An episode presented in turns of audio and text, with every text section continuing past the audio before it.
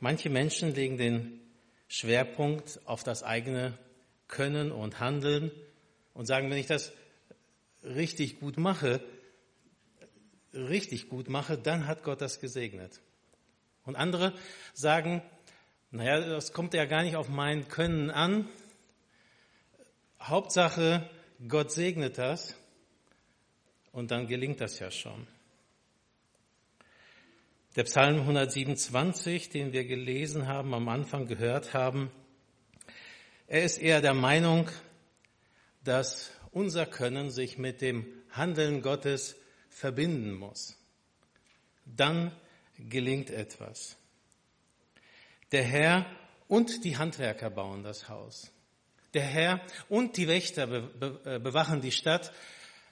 Und ähm, das ähm, Bauen der äh, Familie, das ist auch nur dann erfolgreich, wenn der Herr das segnet.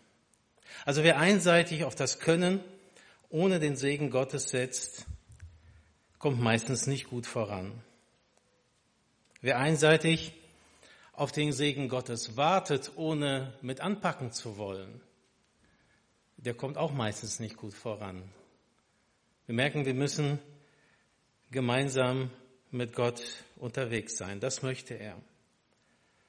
Und ich möchte mit diesen Gedanken eine recht bekannte Segensgeschichte mit dem Glaubensvater Jakob aus dem Alten Testament hier vorstellen. Der Jakob hatte eine sehr bewegte Lebensgeschichte. Jakob aus dem Alten Testament war niemand, der so 0815 durchs Leben gegangen ist. Ähm, er hatte eine spezielle Geschichte. Das begann schon mit seiner ähm, vor seiner Geburt eigentlich. Wir lesen, er und sein Zwillingsbruder, die hatten schon Stress im Mutterbauch, im Mutterleib zusammen. Und äh, das war für die Mama sehr unangenehm. Und als die geboren wurden, da hat der Jakob sich an der Ferse von dem Esau schon mal festgehalten. Und am Ende seines Lebens, da musste er erleben, dass sein Sohn Josef wahrscheinlich tot war, so hatte er gedacht. Denn der war weg und es gab äh, Indizien dafür, so ein Kleid, das voller Blut war und so weiter. Er musste tot sein, aber er erlebt, dass dieser Josef noch lebt und sie alle vor dem Hungertod ähm, rettet. Also äh, der Jakob hatte eben äh, diese ganz besonderen Ereignisse in seinem Leben. Aber von dem besonderen Ereignis, von dem ich heute erzählen möchte, das ist ein ganz besonderes Segensereignis. Und ich empfinde es so, dass es der Drehpunkt seines Lebens geworden ist. Da hat sich irgendwie alles nochmal ganz speziell entschieden.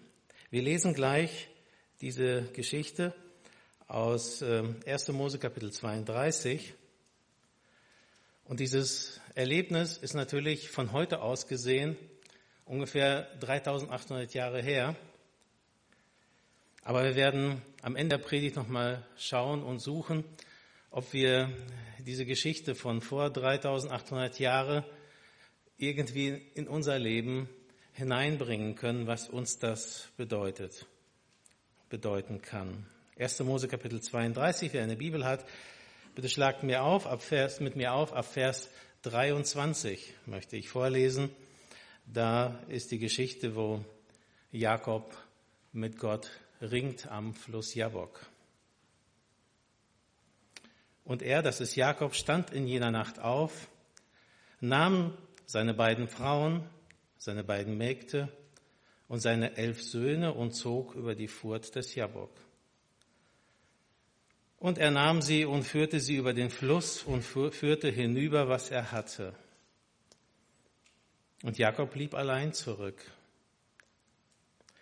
Da rang ein Mann mit ihm, bis die Morgenröte heraufkam. Und als er sah, dass er ihn nicht überwältigen konnte, berührte er sein Hüftgelenk. und das Hüftgelenk Jakobs wurde verrenkt, während er mit ihm rang. Da sagte er, lass mich los, denn die Morgenröte ist aufgegangen. Er aber sagte, ich lasse dich nicht los, es sei denn, du hast mich vorher gesegnet. Da sprach er zu ihm, was ist dein Name? Er sagte, Jakob. Da sprach er, nicht mehr Jakob soll der Name heißen, sondern Israel, denn du hast mit Gott und mit Menschen gekämpft und hast überwältigt. Und Jakob fragte und sagte, teile mir doch deinen Namen mit. Er aber sagte, warum fragst du nach meinem Namen? Und er segnete ihn dort.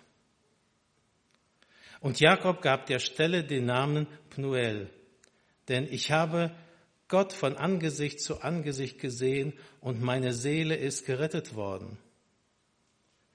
Und die Sonne ging auf, als er an Pnuel vorüberkam, und er hinkte an seiner Hüfte.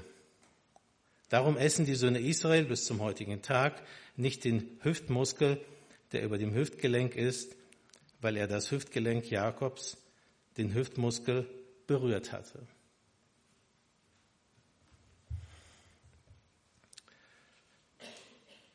Wie gesagt, das ist schon eine sehr außergewöhnliche Geschichte.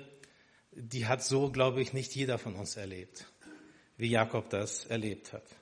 Aber sie passt irgendwie in Jakobs Leben, das so speziell vor sich ging und er hatte einige Segenserlebnisse. Er wurde von seinem Vater Isaac zum Beispiel gesegnet. Doch diesen Segen hatte er sich mit Betrug und mit Hilfe, Beratung seiner äh, Mutter eigentlich erschlichen. Er hatte seinem Vater etwas vorgemacht, sonst hätte der ihn nicht gesegnet. Das äh, führte dann dazu, dass er fliehen musste. Warum? Weil Esau natürlich so sauer war, er hatte vor, ihn zu töten. Und Esau hätte das gemacht. Esau war stark genug. Esau war entschlossen genug. Ähm, Jakob wusste, Esau würde nicht Spaß machen. Er würde nicht einfach nur sagen äh, und dann nicht machen. Er, er würde das machen. Und Jakob ist auf den Weg zu seiner Verwandtschaft nach Haran.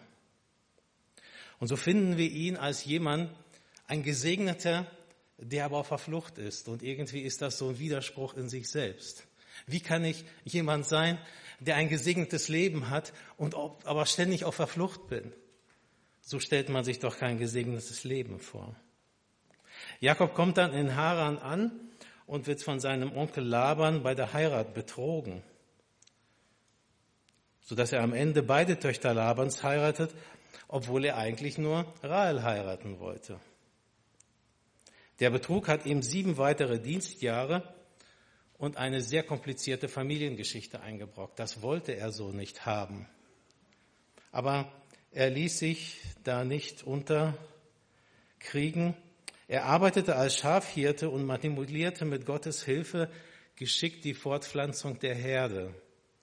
Dadurch wurde seine Herde, die dann zu ihm gehörte, immer größer und das bedeutete Reichtum. Also war er schon wieder ein Gesegneter. Die Söhne Labans, die sich das angeguckt haben, dass die Herde von Jakob immer größer wurde und schneller wuchs als ihre eigene Herde der Familie, die fanden das gar nicht gut.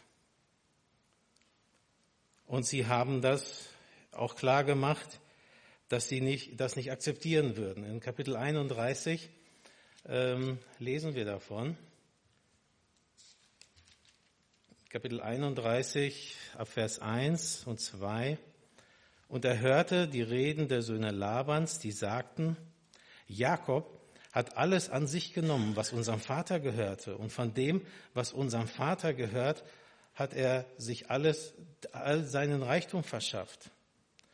Und Jakob sah das Gesicht Labans und siehe, es war ihm gegenüber nicht mehr wie früher. Also irgendetwas ist passiert. Und er merkt, ähm, er ist zwar ein Gesegneter, aber das ist kompliziert. Und in äh, Kapitel 31, Vers 3 steht, und der Herr sprach zu Jakob, kehre zurück in das Land deiner Väter und zu deiner Verwandtschaft. Ich werde mit dir sein. Dann Vers 12 spricht der Herr wieder, erheb doch deine Augen und sieh, alle Böcke und die Tiere bespringen, die die Tiere bespringen, sind gestreift, gesprenkelt und gescheckig, denn ich habe alles gesehen, was Laban dir antut. Ich bin der Gott von Bethel, wo du einen Gedenkstein gesalbt, wo du mir ein Gelübde abgelegt hast. Mache dich jetzt auf, zieh aus dem Land und kehre zurück in das Land deiner Verwandtschaft. Also er tritt etwas ein, was er nicht mag, dass seine Verwandtschaft so böse auf ihn guckt. Aber eigentlich ist das der Punkt, wo Gott ihn ansprechen kann und sagt, äh, du bist eigentlich nicht für Haran gedacht. Mach dich wieder auf den Weg. Daraufhin packt er seine Familie und seine Herden und sie fliehen eben von Haran in Richtung Kanaan. Und dann treffen wir wieder Laban. Der findet das auch wieder als, er findet das auch wieder als Betrug und sagt zum Jakob, du stiehlst alle, meine ganze Familie. Denn Laban als, äh, als Oberherr über die Sippe, er hat das so empfunden, dass auch die Familie von Jakob ihm gehört, auf ihn hören muss. Aber glücklicherweise können sie sich in friedlicher Absicht trennen. Und jetzt befindet sich Jakob in einer kritischen Situation. Ähm, und das ist, glaube ich, wichtig, dass wir das sehen, denn das ist entscheidend für diese Situation am Fluss Jabok. Er ist zwischen zwei Fronten geraten. Auf der einen Seite, er kann zu Laban nicht mehr zurück, das geht nicht. Ähm, da ist ihm so viel Neid und äh, so viel Missgunst entgegengetreten, da kann er nicht mehr zurück und sie haben auch beschlossen, niemand kommt mehr äh, sie trennen sich einfach. Friedlich, aber besser, sie kommen einander nicht mehr äh, in die Quere. Und auf der anderen Seite, wenn er nach Haran zieht, dann wird er Esau begegnen. Und er hat nicht vergessen, dass Esau beschlossen hat, ihn zu töten. Und so äh, ist er, kommt, ist es wie ein Mühlrad und er dazwischen. Er sagt, ich kann da nicht hin. Das ist eigentlich auch sehr unsicher. Und je näher diese Stelle kommt, äh, gleich kommen die beiden Mühlräder aufeinander und was wird dann passieren? Esau hat, äh, Jakob hat Todesangst vor Esau. Und nun ist er dabei, und diese Geschichte haben wir ja gelesen, den Fluss Jabok zu überqueren. Und er befindet sich dann eben auf dem Gebiet, wo Esau mit seinen ganzen Leuten, mit seinen ganzen Kämpfern, mit allem, was zu seiner Sippe gehört, eben und wohnt. Und da ist eben die Frage, ob seine Rückkehr gelingen wird. Natürlich hat Gott gesagt, mehrfach gesagt, ähm, geht jetzt zurück, das ist dein Weg. Aber jetzt steht er an diesem Fluss, wo, wo sich das bewahrheiten soll, wo dieser letzte Schritt getan werden muss und er weiß nicht, wie das ausgehen wird. Er weiß nicht, ob er und seine Familie überleben wird. Wie viel, die Frage ist ja dann, wie viel hat der Segen, den er so mit sich führt, dann noch wert? Wenn am nächsten Tag eine Kämpferschar kommt und alles kurz und klein schlägt. Ist der Segen dann nicht dahin? Der Einzige, der ihn vor der Rache Esaus retten kann, das weiß Jakob, das ist Gott. Und deshalb ringt er todesmutig um den Segen Gottes. Diesmal weiß er, er hat keine Möglichkeit, so durch, durch Betrug irgendwie an den Segen Gottes zu kommen, wie er das damals bei Isaac gemacht hat. Er hat auch nicht Möglichkeit, irgendwie über, über die List zu gehen oder über geschicktes Taktieren zu gehen, wie er das mit, mit seiner Herde bei Laban gemacht hatte. Hier trifft er Gott. Und da kann man nicht betrügen, da kann man auch keine List anwenden. Gott lässt sich nicht an der Nase herumführen. Und Gott trifft am Ende seinen Hüftnerv und dann kann er nicht mehr um den Segen ringen. Jakob ringt, er ist irgendwie so viel Kraft an dieser Stelle, dass er ähm, zu gewinnen scheint. Und dann berührt ihn dieser Mann an der, an der Hüfte, an Nerv, wie auch immer. Und dann ist er sowas wie ausgerenkt, sowas wie der Nerv geklemmt oder wie auch immer. Und er kann nicht mehr kämpfen. Aber was er tun kann, er kann sich jetzt festhalten und das tut er. Und er klammert sich an Gott und sagt, ich lasse dich nicht los, es sei denn, du hast mich vorher gesegnet. Und ich ähm, bewundere diese Entschlossenheit, die er hat. In dem Moment, wo er nicht mehr kämpfen kann, kann er sich trotzdem festhalten. Und das wird zum entscheidenden Gebet seines Lebens. Vielleicht fragen wir uns, warum betet Jakob so? Und warum lässt Jakob nicht einfach los? Und warum kann er doch loslassen, nachdem er gesegnet wurde? Also Jakob erklammert sich so fest an Gott und an seinen Segen, weil er weiß, alles, was bisher gelaufen ist in seinem Leben, und er war schon einige Jahre alt, das ist jetzt alles umsonst, wenn an dieser Stelle der Segen Gottes ihn nicht weiterträgt. Hier passiert etwas ganz Bestimmtes, was, ähm, äh, was er unbedingt, wo er unbedingt den Segen Gottes braucht. Ihm ist klar, wenn der Herr nicht das Haus baut, arbeiten seine Erbauer vergebens daran. Und deswegen lässt Jakob nicht los, weil es bei ihm über Leben und Tod entscheidet. Dann wird Jakob gefragt, was ist dein Name? Und durch den Segen der Namensänderung von Jakob nach Israel bekommt sein Leben eine neue Ausrichtung.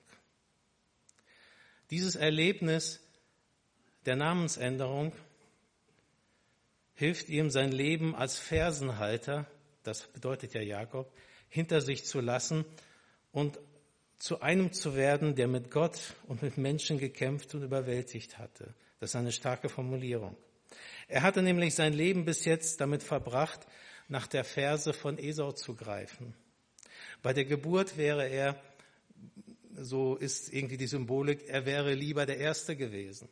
Und dann hat er äh, um das Erstgeburtsrecht mit ihm gefeilscht und da wollte er auch vor Esau kommen. Und nun kommt er in das Land zurück und dann kommt Esau ihm entgegen und er weiß, Esau ist viel stärker mit seinen ganzen Kämpfern. Das heißt, immer ist Esau ihm einen Schritt voraus. Und er ist immer jemand, der Esau hinterherläuft und der Fersenhalter quasi ist, aber ihn nie erreichen kann. Er nennt diesen Ort Pnuel, weil er hier Gott von Angesicht zu Angesicht gesehen hatte und seine Seele gerettet worden ist. Er nennt diesen Ort Pnuel, weil in seiner schwersten Lebenssituation er Gott begegnet und seine Seele gerettet wird, also vor Zerstörung gerettet wird. Er und seine Familie, sie dürfen weiterleben, deswegen nennt er diesen Ort so. Er weiß, ich bin gerettet körperlich. Esau hat ihn nicht angegriffen, er durfte weiterleben, aber auch gerettet geistlich, weil er hier eine neue Identität bekommt und von Jakob zum Israel hin verändert wird. Wenn wir dieses Erlebnis vom Neuen Testament her denken, dann können wir mit Paulus zitieren 2. Korinther 5, Vers 17. Daher, wenn jemand in Christus ist, so ist er eine neue Schöpfung. Das Alte ist vergangen. Siehe, Neues ist geworden. Und das ist etwas, das Jakob damals in seinem Zusammenhang im Alten Testament erlebt hat. Denn Jakob ist ein Israel geworden durch die Begegnung mit Gott. Er hat das verstanden, was das heißt, Neues ist geworden. Wenn wir Christus begegnen in unserem Leben und unser Leben ihm anvertrauen, dann macht er genau das Gleiche. Er macht aus, kind, aus Sündern, macht er Kinder Gottes. Neues ist geworden. Ähm, da passiert diese Namensänderung und da passiert diese Neuausrichtung des Lebens. Eine neue Identität in Christus wird uns dann gegeben. Ich habe mich gefragt, warum segnet Gott eigentlich so jemanden wie Jakob? Er war doch ein Fersenhalter, er war ein Betrüger. Hätte Gott nicht sagen können, ähm, eigentlich müsste ich mir einen anderen nehmen.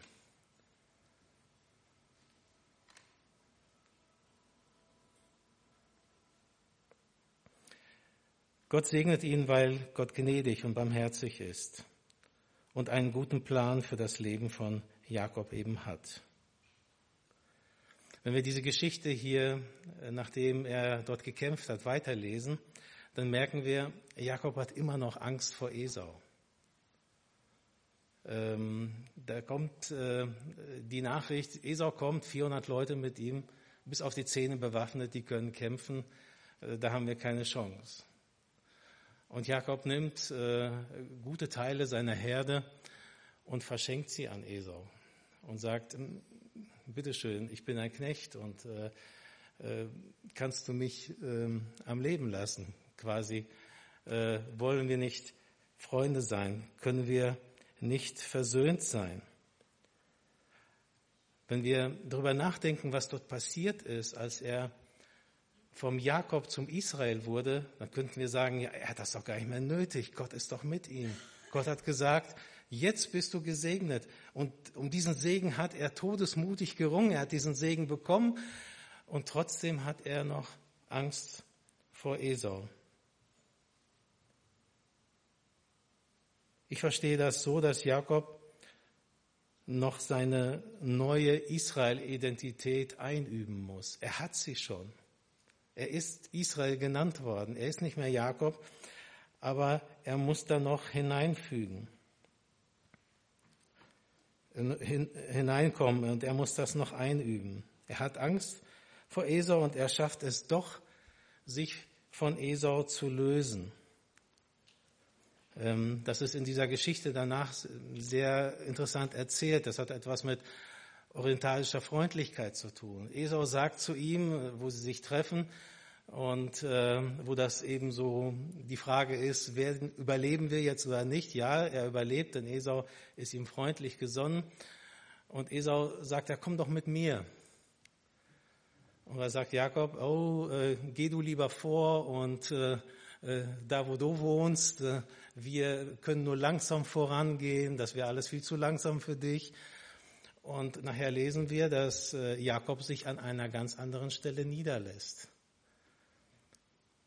Ich schließe daraus, dass Esau wollte ihn gar nicht so gerne bei sich haben, aber die Freundlichkeit gebietet es eben einzuladen und die Freundlichkeit gebietet es äh, eben eigentlich Ja zu sagen und trotzdem woanders hinzugehen, damit man am Ende getrennte Wege gehen kann.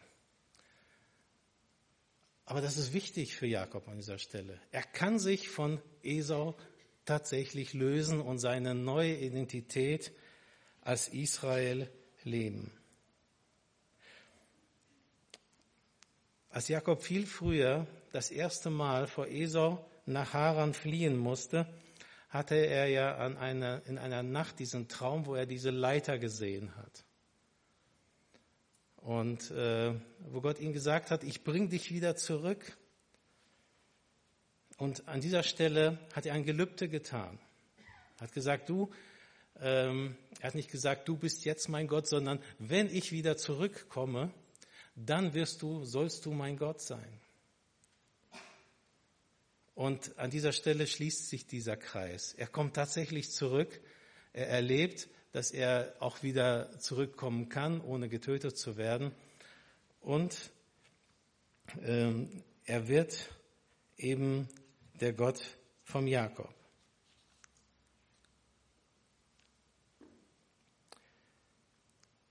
Und jetzt möchte ich äh, einige Punkte nennen, wo wir nochmal schauen, wie können wir diese Segensgeschichte, die Jakob so ganz für sein Leben erlebt hat, 1800 Jahre, 1800 vor Christus, in unsere Zeit 2023 nach Christus transferieren, denn das ist ja eine ganz schön lange Zeit. Es ist ja sehr viele Jahre dazwischen vergangen. Jakob hatte ja bei der Himmelsleiter gesagt, dann soll der Herr mein Gott sein. Und nun war das in Erfüllung gegangen und der Herr war nun sein Gott. Und ähm, ich habe im Neuen Testament nach ähnlichen Dingen gesucht und habe bei Thomas das auch so gefunden, bei dem Jünger Thomas, den wir immer mit Glaubenszweifeln in Verbindung bringen. Wir sagen, Thomas ist der Zweifler. Ähm, und äh, gewissermaßen stimmt das ja auch. Und in Johannes 20, Vers 21 antwortete Thomas und sprach, mein Herr und mein Gott. Das heißt, Thomas hat auch so etwas wie ein Pnuel-Erlebnis, das Jakob an diesem Fluss hatte. Bis dahin, wo er das sagen konnte, war Jesus für ihn ein Rabbi, dem er gefolgt ist, der viele gute Dinge gesagt hat, der gestorben ist. Aber Thomas konnte sich das nicht richtig vorstellen, dass Jesus auch auferstanden ist, dass er Gott ist. Und an dieser Stelle, wo Jesus ihm erlaubt, das zu begreifen, indem er das fühlen darf, dann sagt er, du bist mein Herr und mein Gott. Er ist mit Jakob gesprochen ein Israel an dieser Stelle geworden. Also der größte Segen für ein Menschenleben, lernen wir daraus, besteht eben darin, dass man solch ein Pnuel-Erlebnis in seinem Leben haben kann. Dass man sagen kann, ich habe das auch erlebt. Du bist mein Herr und mein Gott. Dass ich sagen kann, ich bin Gott begegnet und meine Seele ist gerettet worden. Das Alte ist vergangen, Neues ist geworden.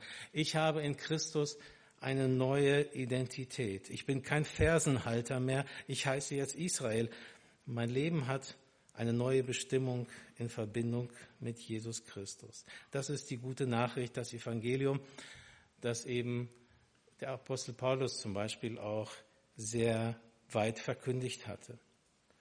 Und er hatte in 2. Korinther 5, Vers 20 an die Korinther geschrieben, so sind wir nun Gesandte an Christi Stadt, indem wir Gott gleichsam durch uns ermahnt. Wir bitten für Christus, lasst euch versöhnen mit Gott. Ich denke, besser kann man eine Einladung zum Glauben gar nicht formulieren, so wie Paulus das hier getan hat. Damit aber jemand diese gute Nachricht annimmt und ein Pnuel-Erlebnis haben kann, merken wir, sind erleuchtete Augen notwendig. Ohne erleuchtete Augen des Herzens hören viele Menschen das Evangelium und sie empfinden es so, als wären das eingeschlafene Füße. So, was soll ich damit anfangen? Irgendwie kommt das bei ihnen nicht an.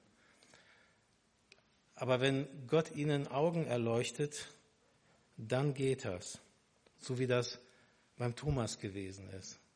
Plötzlich konnte er das verstehen, obwohl er sich vorher doch dagegen gewehrt hat. So wie Paulus das in, an Epheser, an die Christen in Ephesus schreibt, Kapitel 1, Vers 18, er erleuchtet die Augen eures Herzens, damit ihr wisst, was die Hoffnung eurer Berufung ist. Und wir können daraus lernen, dass wir so für jemanden beten können, von dem wir möchten, dass er auch Jesus annimmt. Äh, verkündigen ist unsere Aufgabe, aber Augen erleuchten ist Gottes Aufgabe. Das hat Paulus auch so gesehen. Er verkündigte, aber er war nie der Meinung, dass er die Augen erleuchten konnte, dass er äh, den Menschen das Herz öffnen konnte. Da hat er immer darauf gewartet, dass Gott die Augen erleuchtete. Denn ihm war klar, Gott ist dafür zuständig. Der größte Segen, damals wie heute, besteht eben darin, dass man solch ein Pnuel-Erlebnis haben kann. Der größte Wert im Leben eines Menschen. Wir können auch aus dieser Geschichte lernen, so wie Jakob an einem kritischen Punkten unseres Lebens ist Gott nicht weg. Aber dieses Gefühl haben wir oft, dass wenn es uns ganz schlecht geht, wenn wir uns so fühlen wie zwischen zwei Mühlrädern gerade, dass wir denken, Gott, wo bist du eigentlich? Hast du mich vergessen? Und bei Jakob erleben wir gerade an solch einer Situation ist Gott nicht weg. Er arbeitet nur gerade daran, dass ich mein Leben neu sortieren kann, neu ausrichten kann, so wie er das mit Jakob getan hat. Krisen, so können wir lernen, sind auch Chancen zur Neuausrichtung im Leben. Du kannst deine Arbeitsstelle verlieren oder auch dein Geld verlieren. Du kannst deine Gesundheit verlieren, du kannst einen schweren Unfall erleiden, du kannst Freunde verlieren, eine Beziehung kann in die Brüche gehen, du kannst große Enttäuschungen erleben, wenn dich jemand betrügt und dir den Boden unter den Füßen wegreißt.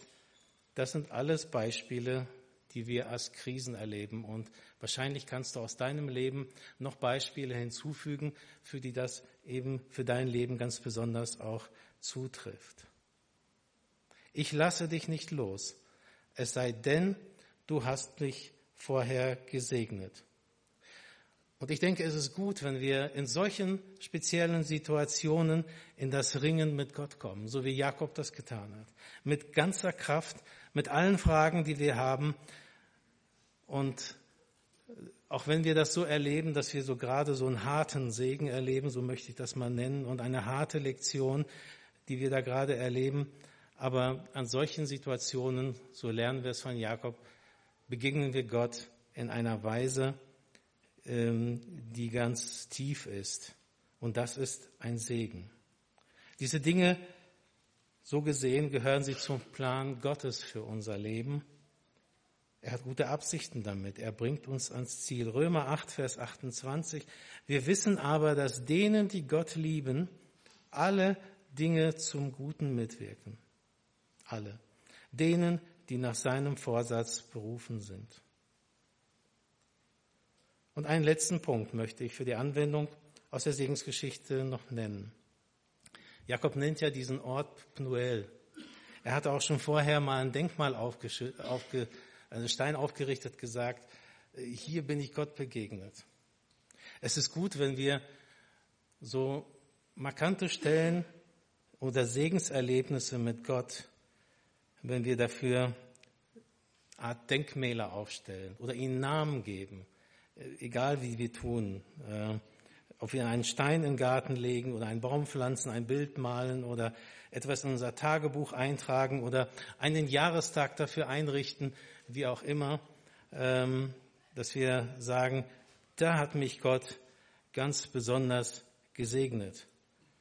Da will ich ihm die Ehre dafür geben. Als wir im letzten Jahr im Urlaub waren, haben wir einen iranischen Christen kennengelernt. Also er, er, er nannte sich Stefan, obwohl er einen wahrscheinlich persischen Namen eigentlich hatte.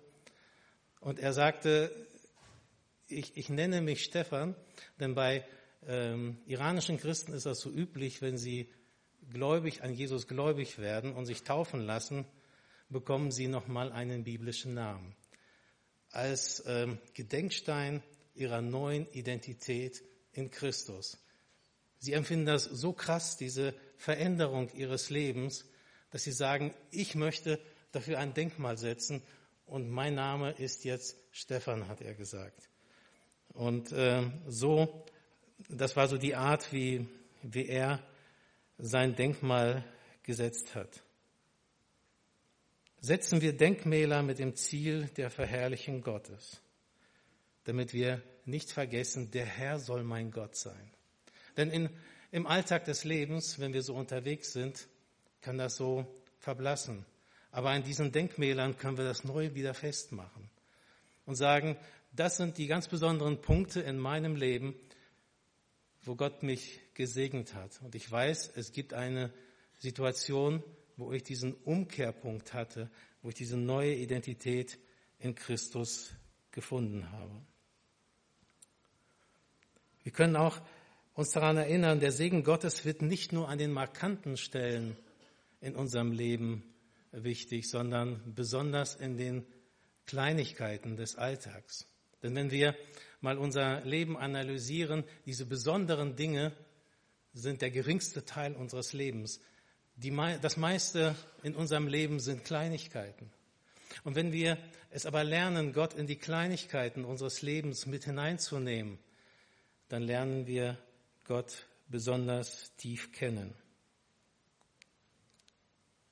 Ich wünsche mir, dass wir heute gespürt und verstanden haben, dass Gottes Segen in unserem Leben von ganz entscheidender Bedeutung ist. Und dass Gott beim Segnen gern mit uns im Team arbeitet. Er wirkt und wir wirken mit ihm. Jakobs Begegnung mit Gott und seine Namensänderung haben uns gezeigt, wie eine persönliche Begegnung mit Gott sein Leben verändert hat. Wir haben auch gelernt, dass der größte Segen darin besteht, Gott persönlich zu begegnen und eine neue Identität in Christus zu finden. Und ich wünsche mir, dass du ermutigt bist, solche Erinnerungsorte an äh, Gottes Segen in deinem Leben zu setzen, dass dich in Krisen und schweren Zeiten eben an Gott klammern lässt, dass du eben schließlich Gottes Segen in den kleinen Dingen des Alltags nicht übersiehst, um eine tiefe Verbindung zu Gott zu entwickeln. Jakob, er befand sich ähm, in einer Kette, in einer Segenskette. Da war sein Vater Isaak, da war sein Großvater Abraham. Und zu Abraham hatte Gott in 1. Mose 12, Vers 2 gesagt, ich will dich segnen und du sollst ein Segen sein. Das heißt, ähm, wenn man selbst gesegnet ist, hat das Auswirkungen auf das Umfeld. Das hat man bei Jakob auch schon gesehen. Und ähm, ich kann auch als Zeugnis aus ähm, meiner Familie erzählen, ähm, eine Frau aus äh, der Ahnenkette meiner Mutter, von ihr wird gesagt, also meine Mutter hat das erzählt, wahrscheinlich war sie vier, fünf Generationen vor ihr. Sie wusste noch von dieser Frau, die jeden Tag, mehrmals am Tag, in eine Scheune, in die Scheune ging. Damals hat jeder eine Scheune gehabt. In die Scheune ging, so einen äh, Strohsack hingelegt hat, ihren Kopf bis zum Boden geneigt hat und für die kommenden Generationen gebetet hat, damit der Glaube weitergetragen wird. Und ich sehe, dass diese Segenskette irgendwie auch ähm, in unsere Familie gekommen ist, dass Gott so etwas hört, dass wir auch ermutigt sind, wenn Gott dich segnet, dann will er diesen Segen auch weiterführen lassen. Er ist ein Gott, der gerne segnet. So wie es in 4. Mose 6, Vers 24 steht, der Herr segne dich und behüte dich. Der Herr lasse sein Angesicht leuchten über dir und sei dir gnädig.